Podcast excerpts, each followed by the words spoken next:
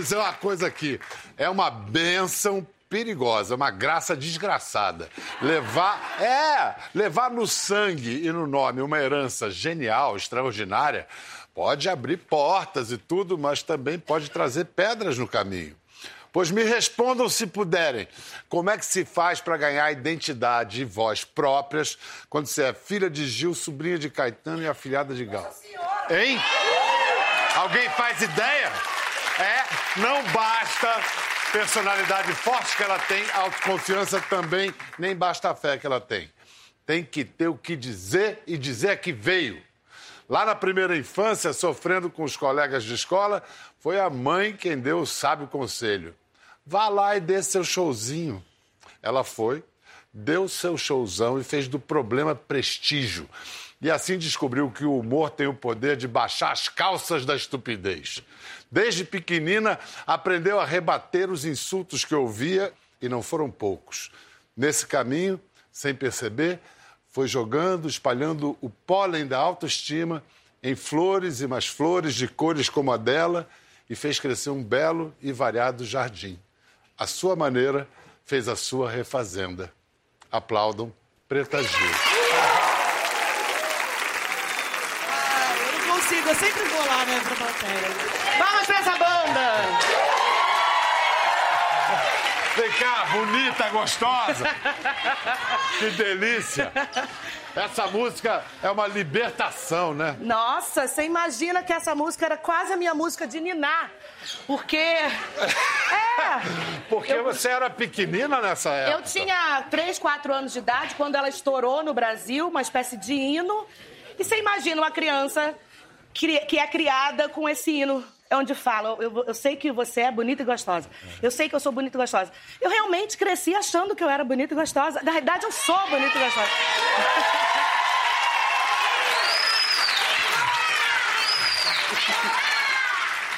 Gostosa.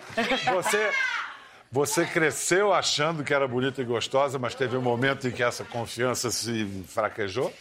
Teve depois de muitos anos. Quando eu fiz aquele meu primeiro álbum, há 17 anos atrás, o Preta Porter, que o Zarif fez aquela capa incrível, emblemática. Um, um ousado nu. Um nu, exatamente. Eu, na época, eu lembro que eu falava, mas gente, qual o problema eu fazer uma capa nua?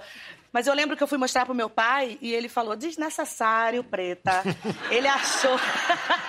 e desnecessário daquele filho de Xangô é assim, é. nem podendo. Nossa, e aquilo foi, assim, uma confusão na minha cabeça, porque eu pensei, meu pai, tropicalista, moderno, falando desnecessário, mas meu pai é um sábio, né? Ele sabia exatamente o que eu ia passar depois hum. e não deu outra. Eu lancei o disco achando que estava abafando, achando que eu era bonita e gostosa, tudo certo, e aí veio uma enxurrada de muitas críticas na época, de muito conservadorismo, é, muito proteger, preconceito. Né? Ele tentou me proteger. E aí, nesse momento, depois desse escândalo, porque foi um escândalo a capa do disco, eu nunca imaginei que isso fosse acontecer. Foi mesmo. É, eu comecei a questionar se realmente. É, as pessoas que estavam falando, elas não estavam certas. Será realmente que eu não sou bonita? Será realmente que eu não sou gostosa? Será realmente que eu não posso posar nua para a capa do meu disco? Ser... Ah, eu também acho. É. Olha quem falou. É uma loucura isso, porque eu não faço terapia, mas outro dia eu refleti sobre isso. Eu comecei a querer emagrecer para que parassem de falar de mim. Tipo, me deixa em paz, eu quero ser amada, eu quero ser querida. Uma espécie de aprovação, né, que eu queria dar por parte que das pessoas. Que não viria nunca e não viria pelo você magra, gorda Não viria porque as pessoas, é. elas gostam, é, elas têm, eu não sei o que, que eu causo das pessoas, mas tem isso, tem muita gente que, que não gosta. Mas que bom que você causa. Você está causando ah, é. muito prazer, tá, emoções na, agora numa peça. A, a, peça mais preta que nunca. Isso. Que você está rodando o Brasil, Brasil já, né? Já, e é. que conta histórias da vida. É, você conta história, a história da sua vida ou as histórias das suas vidas? é. Tenho muitas vidas. É. é. eu, eu optei, junto com a Dani Ocampo, que é a roteirista. A diretora. A roteirista do. do a, roteirista. a Dani brilhante. Ocampo. Dani, ela teve aqui. A Dani é, incrível. Brilhante. Otávio que dirigiu. É, o pai do Francisco. Otávio filho... Miller, é. meu, meu ex-marido, meu é primeiro marido, é o diretor da peça. E o Francisco é o diretor musical. Diretor musical. Tudo em família. É, a gente optou por contar histórias que ninguém conhecesse sobre mim. Então eu conto do meu nascimento até o momento que eu lanço esse disco, Preta por Ter. Sei. Então, por exemplo, a história que eu mencionei no início, dizendo que sua mãe falava, falou, Sim. vá lá desse seu show, foi a história do abecedário? Foi, exatamente. Eu nasci no Rio de Janeiro em 74 e fui para Salvador muito bebezinha. Então eu aprendi a andar, falar, tudo em Salvador. Me alfabetizei em Salvador. E no, no meio do ano, em 78, 79, não sei ao certo, eu tinha acabado de me alfabetizar, meus pais se mudaram para o Rio ali no final dos anos 70. Cheguei no primeiro dia de aula, crente que estava abafando, e a professora, ah, temos uma aluninha nova aqui, que, com nome estranho, Preta Maria. Aí eu, ai meu Deus, vai começar. Preta Maria, é, mas que nome diferente, Preta, tá bom. Preta, você sabe falar o abecedário? Eu falei, sei, claro que eu sei, professora, eu já fui alfabetizada. Ela, então fala pra turma. E aí eu, metida, né, levantei, e aí falei, A, B, C, D, F, G, G, M, N, Q, R, C, T, U, V, X, É o abecedário baiano. o eu tinha sido alfabetizada É. daquele jeito. E aí a professora falou pra mim que eu ia ter que repetir de ano. Que era melhor eu voltar pro começo do ano pra repetir de ano pra aprender o certo, porque eu tinha aprendido errado.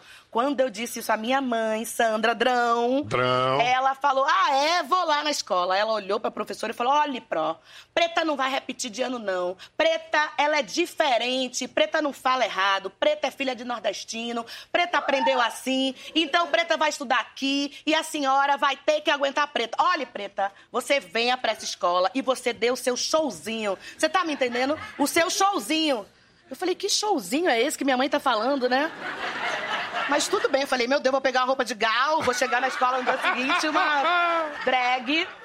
Mas aí cheguei no recreio no dia seguinte e já tinha, assim, umas cinco meninas num cantinho falando de mim, fuscando, sabe? Eu cheguei bem perto, que eu falei, ah, estão falando de mim, agora é que eu vou lá. Aí cheguei elas, ai, você que é a menina esquisita que fala errado? Eu falei, eu? Não, eu não falo errado. Ah, você sim. Ah, você fala pra gente como é que você fala errado? Eu falei, não, tem pouca gente, deixa chegar mais. Quando deu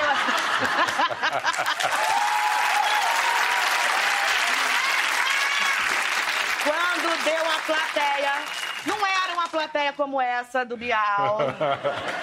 Mas quando deu assim umas 15 menininhas, eu subi num tamborete que tinha na minha escola. Amor, lembrei de minha mãe. Dê seu showzinho, dê seu showzinho. Falei, agora é hora de dar meu showzinho. Aí subi e comecei. A, B, C, D, F, G, G, M, N, Q. Aí ia juntando criança, ia juntando criança. Eu, Ré, C, T, U, V, X, Z. E era aplaudidíssima. E ali começou meu showzinho. Eu considero o que seria um bullying pra mim foi a minha estreia. Olha só. É. Ali começa a carreira de preta. Mas, olha só. Não quero. A gente não vai ficar contando todas as histórias que você conta no espetáculo. Mas, É, sobrar mas alguma coisa pra vocês é, mas, assistir. mas- mas, por exemplo, essa daqui. A Mora Maltner estudava com Preta na mesma sala de aula, na mesma turma. E a professora Mora Maltner, filha de Jorge Maltner, a Mora, diretora de novelas e tal. Ela, ela faz você- vocês muito felizes Muito, ela dirigindo as dirige a novelas. dona do pedaço, tá Exatamente. agora. A dona da dona do pedaço é a Mora. É. E um dia a professora disse assim: Ah, meus alunos, a homossexualidade é uma doença, mas pode ser curada. O que fizeram a Mora e Preta? Meu Deus, você imagina, gente, a gente tinha 16 anos, é, a gente olhou pra professora, eu olhei pra professora e falei, professora, é o seguinte, o meu pai namora o pai dela, a minha mãe namora a mãe dela e a gente namora. A gente deu um chupão no meio da sala de aula. Um beijo de língua. Aí, aquela tensão, o professor não sabia o que fazer. No dia seguinte, Ruth e Sandra, minha mãe, foram chamadas na escola. Aí aquela confusão, aí a professora chamou a gente, a diretora, a gente foi na diretoria, a, professor- a diretora. Então, Preta e Amora, a gente acha que a escola é muito moderna. A escola, a escola não atinge a modernidade de vocês. Era melhor vocês procurarem uma outra escola. A gente saiu da sala, a- a- da sala da diretora achando aquilo máximo, porque a diretora convidou a gente a se retirar da escola. Você achou bonito o convite? Eu achei bonito o convite. E aí passou uns anos, alguém falou, mas isso se chama expulsão. Vocês foram expulsas da escola. E aí eu, eu tenho o maior orgulho de ter sido expulsa da escola, porque eu beijei minha melhor amiga na boca num protesto contra a homofobia Isso é um belo- aos 16 anos. Olha, e se- é engraçado a ambivalência, que, que ao mesmo tempo esse preconceito, mas essas mesmas professoras e muita gente devia repetir a pergunta que você tanto ouviu. Como é ser filha do Gilberto É, Gil? Como é ser filha do Gilberto Gil? Agora, como é que é ser pai da Preta Gil? Ah. Né? Vamos ver o que Gilberto Gil diz. Ah, meu Deus. Preta foi uma filha que nasceu, que foi gerada numa época, foi quando nós voltamos da Inglaterra e quando eu voltei a viver no Rio e, e reencontrei uma situação assim, digamos assim, mais, mais é, turbulenta, digamos, na minha vida. E eu me lembro quando Preta nasceu, eu tive uma comoção muito grande. Eu passei quase oito dias chorando. E eu não entendia direito porquê, mas depois, assim, numa, numa meditação mais profunda, numa análise mais calma, eu entendi que foi exatamente por causa das circunstâncias, ou seja, ela era filha daquele tempo. Que amor. É, é filha desse tempo. É É, perfeita essa falar- definição. Você é. É. filha desse tempo. E aí é muito lindo ele falar que chorou oito dias. Como é que chora oito dias, gente? É. Eu fico imaginando. Qu- Quando o Francisco nasceu, você não chorou nem um dia, né? não, só dei risada. Foi só... E quando foi vovó? Ah, não, aí eu choro até hoje. Eu tô chorando há quatro anos. É impressionante. Não, óbvio, o Francisco, ele também é. Eu, eu nasci junto com o Francisco, né? O Francisco nasceu, eu tinha 20 anos. Então, a gente. Ele foi o meu maior parceiro de vida. É, tudo que eu que eu sou hoje, assim, de força, é, de perseverança, assim, eu, eu devo a ele muito, porque ele foi um parceiro incrível. Aí a vida me surpreendeu e ele e Laura me deram um sol. Aos 41 anos eu fui avó. Então isso não tem presente mais incrível da vida, assim. Então, É, você falou do. A gente viu o Pedro, né? Que é uma história que, na sua peça, é um momento que é muito. é Foi uma morte trágica. Pedro tinha o quê? 18 anos? tinha 19 anos. 19 anos, quando morreu num acidente de carro. Um negócio terrível. Essa tragédia marcou a sua vida, né? ela marcou tanto que hum, aquela dor era tão profunda que eu acabei fugindo de mim mesma. Ali, quando eu tinha 15 anos, quando ele morreu, eu e a Mora, Carol, Jabô, nós éramos uma turma de meninas é, estudando teatro. Eu fazia teatro, eu fazia cal, eu fazia cinema, eu cantava. Eu já estava muito encaminhada para o que eu sou hoje. Então, quando ele morreu, acabei fugindo de mim mesma. E aí, tudo que era música, tudo que era arte, lembrava Pedro. E aí eu não queria, porque aquilo doía.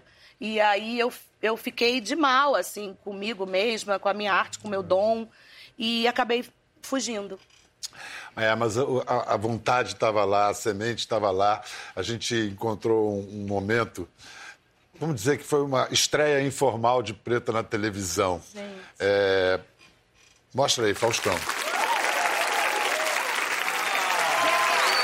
Pedro, só você pra... Que né? Olha, a Regina tava falando é, sério. Ela é minha madrinha. Ah. É, eu já eu procurei esse vídeo pra colocar na peça, mas enfim, que bom que você achou. Por quê?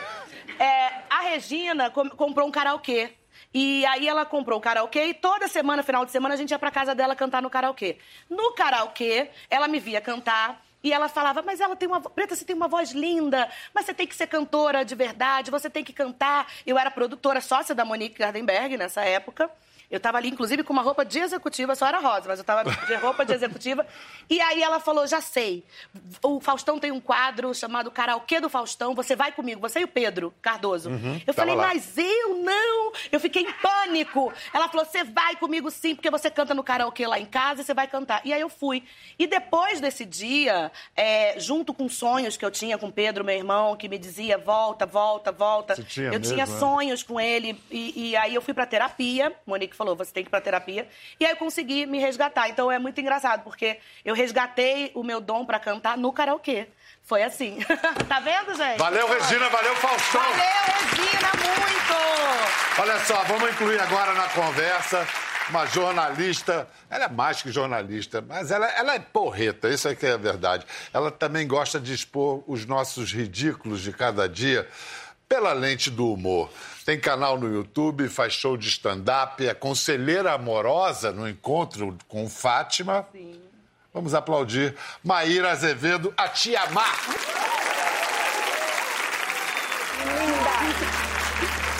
Ai, ai, ai, tô muito bem acompanhado hoje. Roam-se de inveja vocês. Maíra, quando aparecia uma pessoa negra na TV, o que, que a sua avó lhe dizia? Aí você tá pegando pesado, você já começou pegando pesado. Você também pega pesado. Minha avó foi a pessoa que nunca. que nunca permitiu que eu não acreditasse em mim. Porque eu estava vendo o Preta falar e tem coisas que a gente não se dá conta de como as pessoas são perversas. Porque muitas vezes a gente deixa de acreditar na gente, não é porque a gente não acredita, mas é porque alguém estimula a gente a perder a nossa credibilidade. Minha avó falava assim para mim: Você é ou não é neta de Bia? Como que se isso fosse um superpoder. Tipo, você é neta de Bia, então você pode fazer o que você quiser fazer. É isso. Linda. Mas é. Verdade que sua avó já chegou a incentivar você a falar palavrão? Menino! Na verdade, ela não incentivou. Essa... Ai. Eu posso contar essa Ah, deve contar essa história. Menino, então... Meu Deus! do- Você se, a família se mudou para um, um- condomínio. uma- um prédio, condomínio de classe média. Sim, menina. Aí pensa a emoção. Uma família preta morava, acho que moravam no apartamento da gente, umas 40 pessoas. A gente dormia de turno. Mas é. Bora, levante aí, já deu. Só que era um condomínio. De turno, é é, era um condomínio de classe média. Então, assim, era uma novidade de ter uma família preta naquele lugar.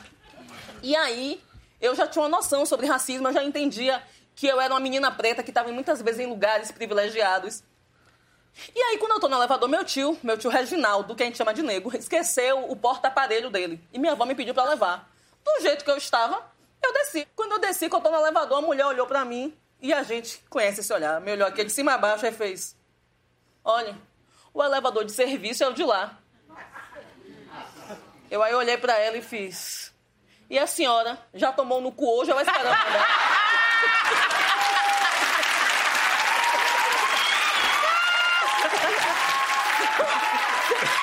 Só que a história Voltou! Voltou e contou pra vovó. É, porque entenda, porque deve deve estar todo mundo achando. Gente, eu fui criada, não podia dar um palavrão. Eu tive uma educação muito rígida, muito rígida. Ah, a gente tá vendo. No- não, mas era mesmo. E lá no Nordeste, palavrão, tipo, tem palavras que você não pode dar.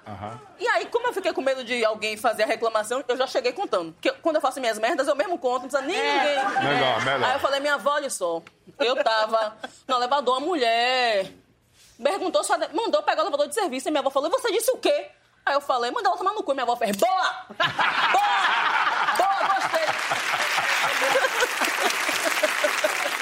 Mas com a linguagem, assim, despida dessas palavras mais fortes, no, no consultório sentimental dela na Fátima, ela também diz na lata. Olha que beleza de Meu aconselhamento. Deus do céu. Uma relação de quase sete anos, entre idas e vindas, mais ou menos umas seis ou sete vezes. Eu perdoo, eu aceito os defeitos, como diz a Vanessa, todo mundo tem. Eu vejo o lado bom, as qualidades, mas eu não entendo é a traição. Será que esse erro é meu? Meu amor, tira o sapatinho e bota o pé no chão. Relacionamento é igual a matemática. Aquilo que a gente aprende na escola, a gente tem que colocar em prática também nas nossas relações. Faça as contas. Eu sempre falo isso, faça uma tabela. Você passa mais tempo feliz ou triste nessa relação? Se você tiver um saldo positivo, você continua. Se você tiver um saldo negativo, você já se separa. Porque às vezes a gente mantém a relação com medo, minha filha, de ficar sem nada. E eu te digo, não fica sem nada. Sempre tem uma poeirinha pra gente ter um cisco no outro.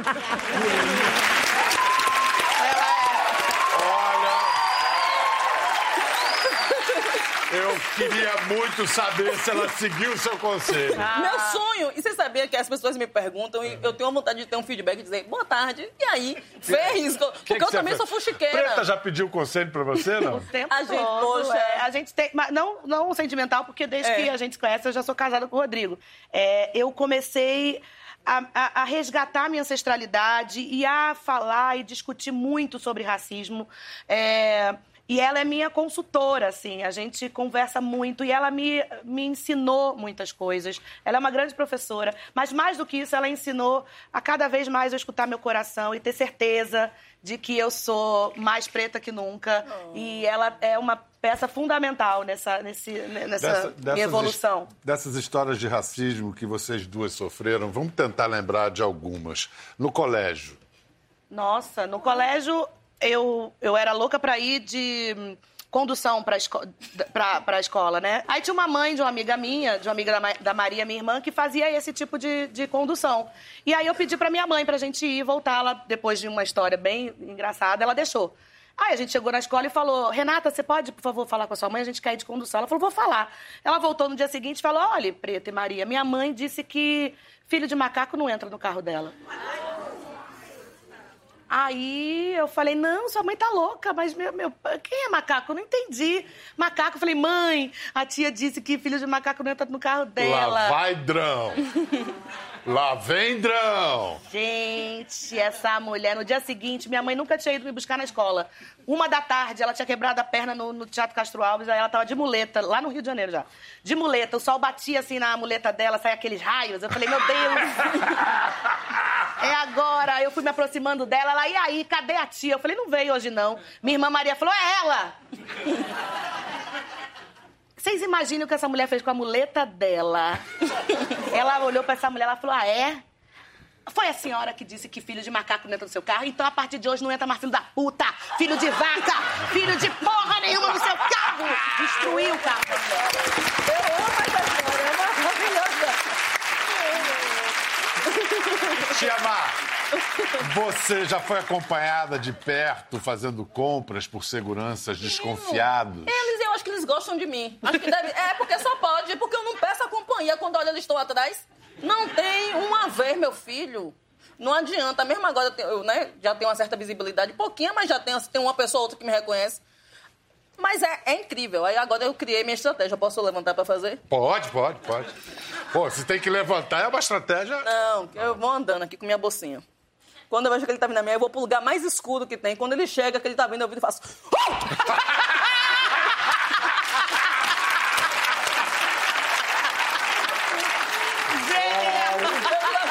É, achou que eu ia roubar?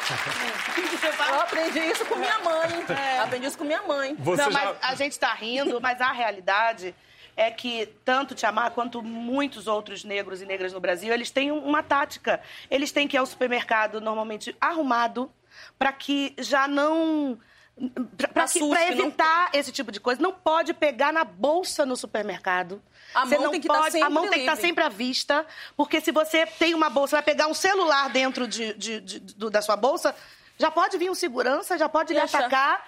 Então, assim, é a opressão, o racismo, ele é real Mas vocês hoje em estão, dia vocês e é estão, assim. vocês estão ajudando a mudar isso. Não é Não, não, possível, não, chega. Não, é, a gente tá Não dá. tentando, sabe, A gente Biel? Mas tenta. Eu, eu me peguei outro dia em uma loja que vendia. Nenhum produto da loja custava mais de 10 reais. E eu saí da loja batendo palma, eu não tava aplaudindo ninguém. Que era pra mulher vir que eu não tava pegando nada. Nossa. E eu me dei conta disso. A gente, tem, a gente vai desenvolvendo realmente estratégias de sobrevivência e que a gente fuja do aniquilamento. E é um aniquilamento que é real. E eu, assim, eu tenho o humor como essa ferramenta, mas muita nem todo mundo tem. E eu tenho consciência que eu passei por um processo de formação que me permite que eu consiga fazer isso. E agora a, a Tia Má também. Tia Má também está usando o humor para contar as suas histórias, assim como a Preta tem o Mais Preta que Nunca, o espetáculo. Maíra tem Tia Má com a língua solta. Tia Má com a língua E solta. que. O que, que funciona mais no espetáculo? São essas histórias também? É mais stand-up? É, é um stand-up. Mas deixa eu até falar isso, que eu, eu sou muito grata. Essa ideia do stand-up não foi minha, tá? Eu gosto de contar como começou a ideia, que é até mais engraçado. Eu virei boneca. Teve um, a, a Era Uma Vez um Mundo, que é uma ONG que trabalha com crianças, né? Falando sobre representatividade nos brinquedos. Pegou algumas personalidades e transformou em boneco, em bonecas. E eu era uma dessas personalidades e Lázaro Ramos também. E a gente foi pra essa cerimônia de ensagrar as bonecas. Quando eu peguei minha boneca, eu comecei a chorar. Era a primeira vez na minha vida que eu vi uma boneca negra. E por coincidência, essa primeira vez era uma boneca que era eu mesma. E aí Lázaro também estava. Quando eu vi a boneca, eu comecei a chorar. Isso aqui eu choro, eu choro feio com o quê? Aí eu chorando, eu comecei a contar as histórias de minha infância. Só que eu tava contando emocionada. Quando eu olho, tá Lázaro e Elísio, que é diretor, é o Ah, diretor do meu stand-up, dando risada. Ah, meu filho, quando eu vi eles dando risada, eu falei, vocês são muito insensíveis. Eu aqui desabafando. E quanto mais eu falava, mais eles iam. Aí eu me retei, eu falei, "Ah, quer saber, você vai se lenhar, que eu tô aqui desabafando com vocês num momento desse delicado de minha vida. Aí Lázaro fala, e vai- Lázaro virou e falou assim, deixa eu te falar, você vai fazer um stand-up, viu? Você vai contar essas histórias no palco. O que é que eu respondi pra ele? Tá procurando gatice comigo, rapaz? Eu jornalista, negócio de stand-up? Oxe, eu estou... Ah, que hora dá você. Quer fazer stand-up? Vai fazer. Você que não vai fazer. Não mande, não. Tá fazendo. Tô fazendo. Ele tá Graças fazendo sucesso. Olha só. ah, os exemplos, as ideias de, de, de Te Amar e de Preta não são só na questão racial, são na questão de liberdade de comportamento. Preta trouxe um clipe, tá inédito esse clipe, né? Sim, tá inédito. Só, o amor. Só o amor. É, ela é tema de, de, de Glamour Garcia, uma, uma atriz trans, uma mulher trans, que faz Dona do Pedaço, faz a personagem Britney, que fez um sucesso estrondoso nessa, nessa Está novela. fazendo, Está fazendo. é, é. E a gente resolveu é, engrossar ainda mais esse caldo é, e falar ainda mais sobre transfobia, é, falar ainda mais é, sobre mulheres trans que estão completamente inseridas na sociedade. Então, a gente tem quatro personagens muito importantes. São mulheres trans que trabalham como enfermeira, professora, trabalham com arte é, e que estão na sociedade. Para a gente ver que muita gente ainda tem muito preconceito e a luta ela é real, ela é diária e elas estão conquistando espaço, mas a gente ainda tem que gritar por respeito. E aí a gente vai lançar agora, em breve. Só o amor. É. Não deu pra passar todo, mas é importante dizer que esse clipe, essa música, sou eu e Glória Groove, uma grande artista que já esteve aqui também, uma cantora que eu sou absolutamente apaixonada e que junto comigo dividiu essa canção. É, não, a gente passou um pedacinho, agora Não, tá, na agora inter- tá é. na rede. Pronto, tá, é tá, só lá, Tá aí. é isso. Vem cá, o Bloco da Preta virou uma instituição, agora vai pro 11 primeiro ano, né? Exatamente, a gente Virou comemorou uma 10 instituição. anos esse O ano. que, que aconteceu com, com Tia Mar? Você subiu, realizou o seu sonho. Mas a coisa esquentou. Ela realizou o sonho dela, que era subir no, no trio. E aí a coisa ficou tão quente ali. Tia Má é musa do Bloco da Preta. Musa, Musa. é. Porque essa é uma outra. É luta nossa, que é pelo body positive. Nós somos gordinhas, mulheres negras gordinhas, gostosas, que nos amamos. pega a gente, né? Opa! Casamos. Marido dela é gato, o meu também. Ela é. Aí ela subiu no trio. Vá, conte. Menino, ela, ela não sabe da história toda, não. Ela tá pensando. Eu falei, Preta Gil, minha filha, eu tenho um sonho. Meu sonho é jogar brilho de cima do trio. Meu filho, a pessoa que joga brilho no trio do Carnaval de Salvador é uma autoridade. Porque o povo fica embaixo. Eu, eu, eu. E aí eu queria esse momento de arrumar o. Eu amo quando ela fala coisa arrumar. aqui, o chiclete, eu queria arrumar a bandana, ele dizia, pega, aqui eu sou boa, tome. Aí eu pedi preta, me levou.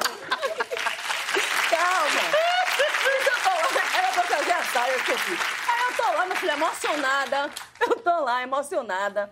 E eu tô vendo a menina falando assim pra minha menina embaixo, fogo! Fogo! Aí eu, peraí, peraí peço. Pensando que a menina queria que eu pedisse pra preta cantar sinais de fogo. Aí a menina fazia, fogo, fogo, já falei. Porque você tá em cima do trio, você é, você fica arrogante. Eu, já falei. Aí a outra, fogo, fogo. Meu filho, O que foi? Poxa, minha saia, que eu que tava perto da luz, incendiou.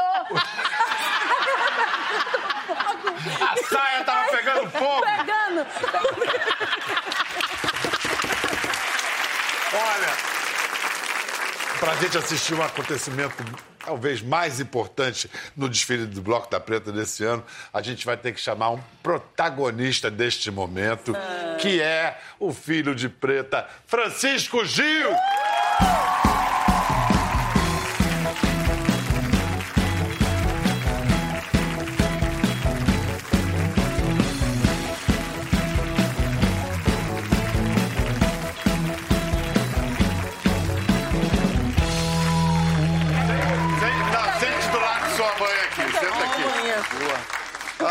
Estavam falando bem de você pelas costas aqui, né? É, não sei se você pegou Pois é, alguma Não, coisa. é. Botei mais ali pra trás umas coisas. É, mais ali pra trás. tamo- Incrível.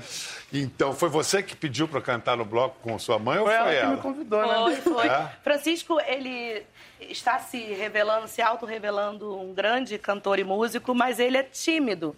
E ele não é só tímido, ele tem. ele- eu não sei se é coisa geracional, mas esses- essa geração, eles pensam muito, né? Eu já saí cantando, né? Eu, eu sou diferente É, a dele. gente calcula Ele mais as calcula mais as coisas, né, né? E aí ele tem um, um trabalho incrível que, com meu sobrinho eh, João e com meu irmão José, que chama Gilsons. E E você botou o nome? que eu botei, que eu, que eu dei o nome, porque são três Gil juntos, então Gilsons. E, é. Simples assim. E ele começou a cantar e a compor, e aí ele tá se soltando, ele acabou de gravar um disco solo. E aí eu tenho essa coisa do carnaval, que realmente é uma coisa muito forte.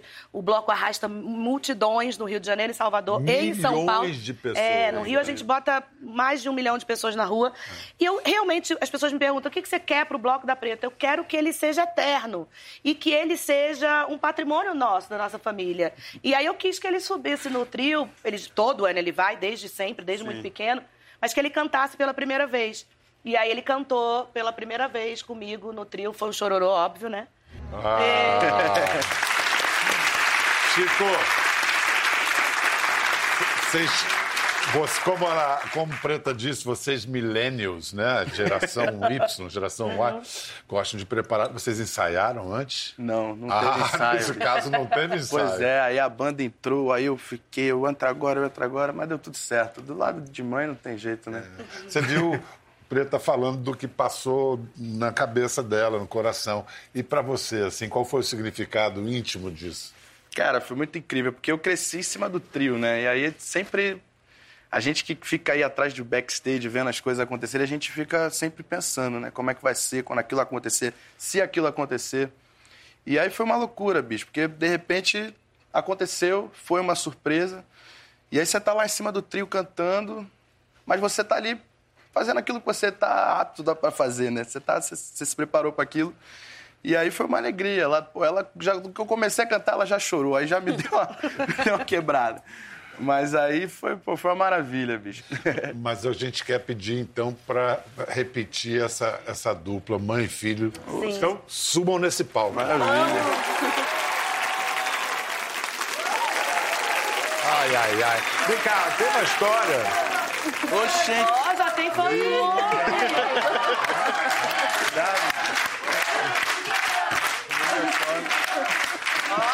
Deixa eu só falar uma coisa dele, de Francisco. Assim, eu sou apaixonada por Preta, mas Francisco é um menino que faz eu me apaixonar por ele a cada encontro que eu tenho com ele, porque eu acho que ele é de uma maturidade. Ele tem um senso de empatia que, pra mim, chega a ser algo sobrenatural. Ele é alguém que eu tenho, de fato, uma grande admiração, não só como artista, mas como pessoa. Sabe, eu, já, eu vejo ele criando a filha dele e ele me admira. Mas essa, esse traço de personalidade que você observou no Francisco, ele desde menino eu via isso nele. Era um menino muito. Sereno. É, sereno, sereno. É. Escuta, Fran, quando é que a gente vai ouvir o disco novo? Vai tomar coragem de mostrar pra gente? Vou, vou, vou tomar. Dezembro tá aí. Dezembro? Dezembro tá Pra aí. presente de Natal. Esse ano vai ter muita novidade, vai ter muita coisa boa. Vai Tá ter meu acabando, disco. mas vai ter. Tá acabando, mas vai ter coisa boa. O Gilson vai vir com coisa nova, vai vir o meu trabalho. Demos o serviço do Francisco. Quer dar o seu serviço? Qual é a próxima chance de ver Te Amar? Eu vou estar no interior lá da Bahia, em Santa Amaro e em Cachoeira, no dia 8 e 9 de novembro. Sei. Tô lá fazendo meu stand-up de chamar com a língua solta. Depois faço em BH. Legal. Fazer, Fecha então, Preta. E mais preta que nunca. vou fazer agora uma temporada no Rio de Janeiro, no Teatro XP, ali no Jockey, é na Gávea. Vou fazer três finais de semana, a partir do dia 14 de novembro. Aí fico lá até o final de novembro. E aí, ano que vem, se Deus quiser, eu vou rodar o Brasil. Quero muito ir a Salvador. Preciso também é, que a peça seja batizada lá. E, e vamos aí, vamos rodar esse Brasil. Mais Legal. preta que nunca. Fogo, Mar! Agora já tô ligado. Não, porque agora, agora a Preta vai terminar nos cantando sinais de fogo.